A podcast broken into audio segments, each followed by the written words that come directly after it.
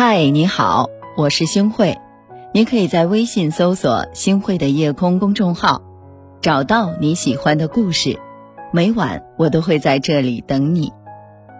我们常说，想知道一个瓜的好坏苦甜，可以看它的形状和色泽；想知道一匹马的力气大小，是良计还是弩台，可以看它的神态和气息。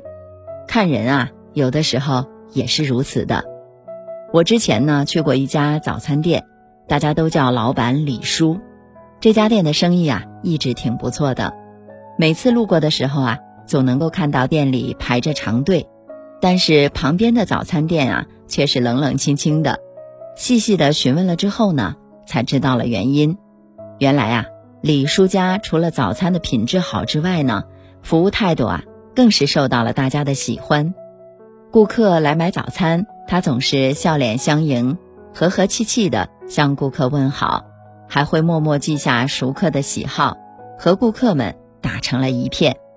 我们都知道，卖早餐需要起早贪黑，一天下来，人的精神往往会疲惫不堪，但是李叔却能始终保持着笑脸，这真的是很难得的。对比旁边的早餐店，店员呢？总是爱板着个脸，谁看了也不愿意走进去的。俗话说呀，爱笑的人运气都不会太差。是啊，如果说眼睛是心灵的窗口，那么微笑就是个人形象的名片了。一个简单的微笑，不仅让自己快乐，也能温暖别人。人生路自然越走就会越宽。会生活的高手。从来都是自信满满，脸上常挂着一抹暖暖的微笑。他们并不是生活上万事皆如意的，只是他们明白，击败苦难的永远不会是沮丧，而是乐观和微笑。哪怕无法掌控命运中的旦夕祸福，至少脸上的微笑是自己可以决定的。所以啊，心中要一直充满着阳光。哪怕前路是一片黑暗，是的，古人说：“三日不读书，照镜则面目可憎，对人则语言无味。”读书很大程度上会影响一个人的气质和谈吐。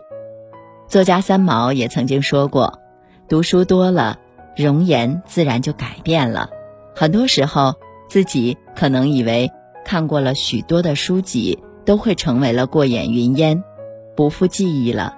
其实呢，他们仍然会隐藏在你的气质里，在谈吐上，在胸襟的无涯，当然也可能显露在生活和文字当中。其实啊，腹有诗书气自华，也就是这个意思了。听过一些人高谈阔论的说，一直不知道读书有什么用。我呀，从来都不读书。不照样开跑车吗？我厂子里面现在也有三百多号人呢，随便一个人的工资都比很多书生高啊。这样的人通常比较爱炫富，腰有十文钱必振衣作响，和人见面的时候就必须谈到自家的车房，唯恐别人不知道自己有钱呀。但是呢，我很认同这样一句话：读不读书，过的是两种人生。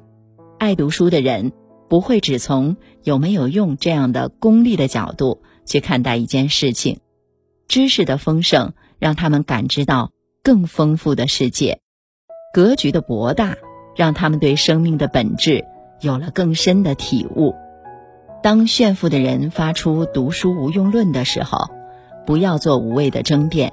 一是因为我们并不羡慕那样的生活，二是因为我们看的越多。读的越多，就越会明白自己的无知，越懂得保持一种谦逊的态度去为人处事。读书让我们拥有海纳百川的气度和优雅美丽的风骨，也令我们更受人尊敬。生活中总能看到一些人穿着光鲜亮丽，有着一副姣好的面容，却违法违纪。处处无视法律规范、社会公德，见到这样的人，大多数呢我们第一眼就会选择远离，因为一个人的善恶会由内而外的在脸上展现出来。曾经听过这样的一句话：一颗阴暗的心托不起一张灿烂的脸，有爱心必有和气，有和气必有愉色，有愉色必有婉容。正直、善良、有爱心的人，往往。从内而外散发出一种光芒，有亲和力，和这样的人交往如沐春风；而自私、狡猾、爱算计的人，哪怕有着姣好的容貌，但是多接触一点就会发现他只是徒有其表，惹人反感。颜值可以装扮，但掩盖不了本色；气质可以塑造，但脱离不了本性。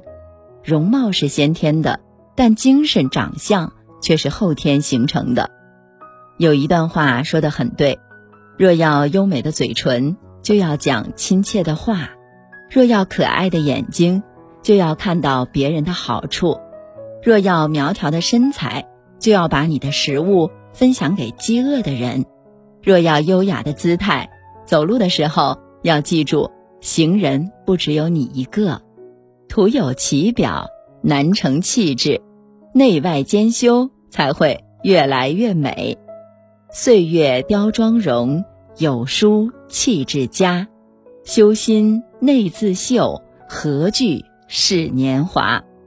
是啊，亲爱的伙伴们，唯有真诚的微笑、诗书的气质和善良的内心，才能历经岁月的磨砺而越发蓬勃和丰盈。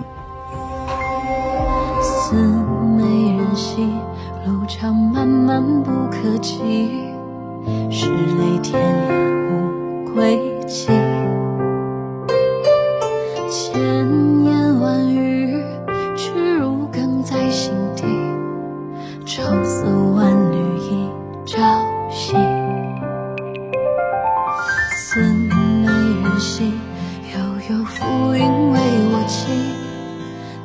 何鸿飞不介意？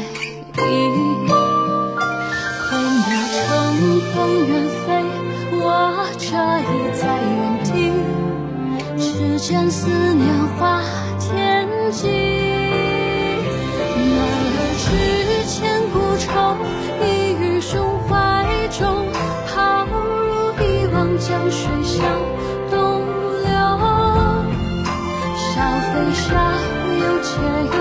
说。是谁人能懂，拂袖独行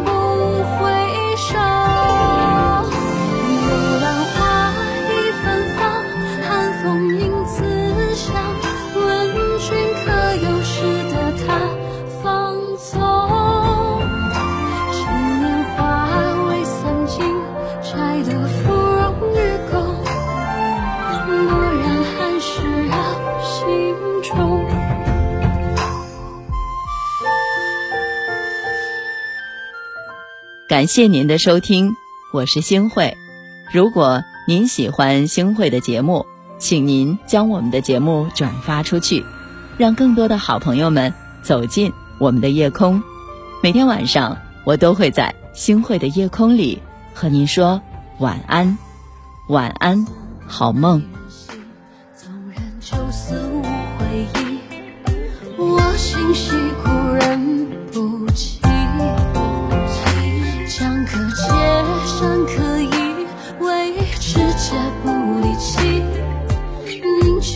puxar.